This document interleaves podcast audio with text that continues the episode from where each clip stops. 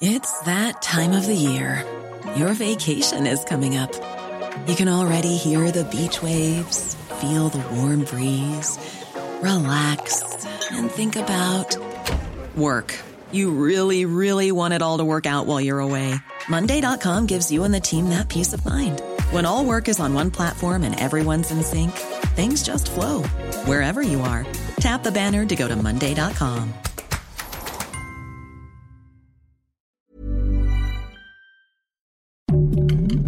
Heraldo Podcast, un lugar para tus oídos. Una imagen vale más que mil palabras y a veces con tan solo escuchar viajamos al mundo infinito de la reflexión. Esta es la imagen del día con Adela Micha. La semana pasada fue histórica en materia de equidad de género. La Suprema Corte de Justicia determinó hace exactamente ocho días que penalizar la interrupción del embarazo en nuestro país es inconstitucional. Esto no legaliza el aborto, pero sí pone a México en vías de lograrlo. Dos días después, el jueves, la Corte declaró que es inconstitucional que los estados otorguen el estatus de persona al embrión o feto, dado que sus derechos no pueden estar por encima de quienes ya nacieron. En otras palabras, las autoridades no pueden considerar que la vida humana comienza desde la concepción. Y de ese modo se ratifica el derecho que tienen las mujeres a decidir sobre su cuerpo. Ayer la Suprema Corte de Justicia discutió otro tema muy polémico, la objeción de conciencia que tiene el personal de salud para negarse a realizar ciertos procedimientos médicos, entre ellos precisamente la interrupción del embarazo que es legal. En la sesión de ayer hubo opiniones divididas.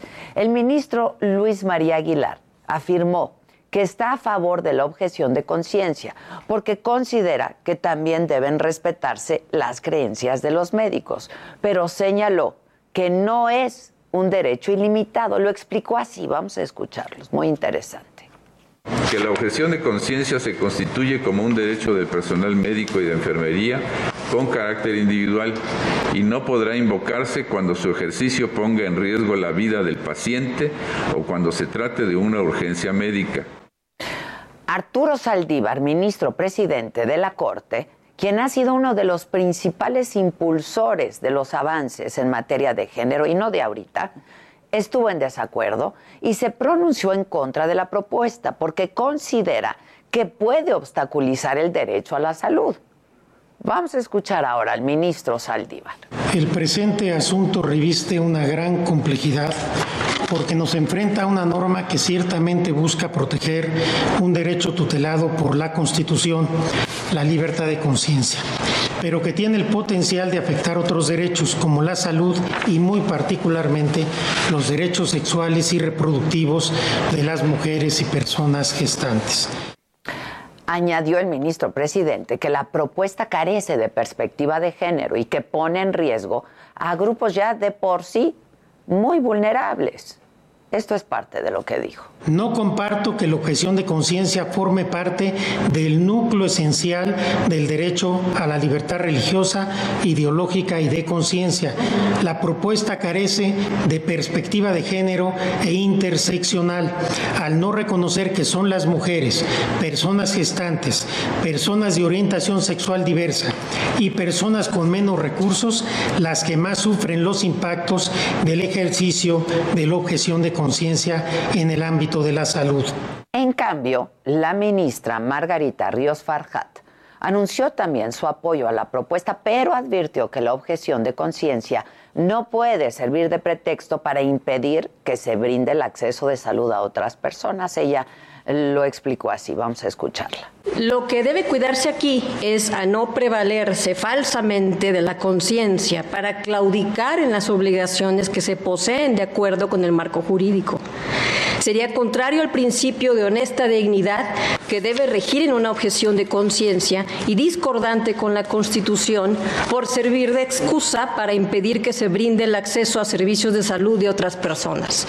Además, Margarita Ríos Farjat defendió las ventajas que la objeción de conciencia traería en términos de seguridad para las y los pacientes.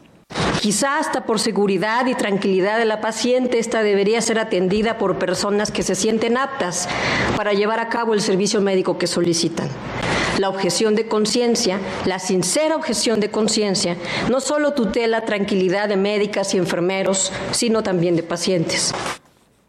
Arturo Saldívar también coincidió en que el ejercicio de este derecho no debe ser absoluto y señaló que si bien la objeción de conciencia tiene reconocimiento en el ámbito militar, no debe ser así en materia de salud. El ministro Saldívar fue categórico en su negativa. Considera que no se puede dar marcha atrás. Lo escuchamos. El paso que hemos dado en el reconocimiento del derecho fundamental a la interrupción del embarazo no puede quedar obstaculizado por el ejercicio de la objeción de conciencia. No podemos dejar la puerta abierta para que ésta se convierta en un nuevo obstáculo que pueda anular sus derechos. Finalmente, una mayoría de ocho ministros se pronunció a favor de la objeción de conciencia para personal de salud que atiende abortos. La discusión del tema de fondo continuará en la próxima sesión de la Corte.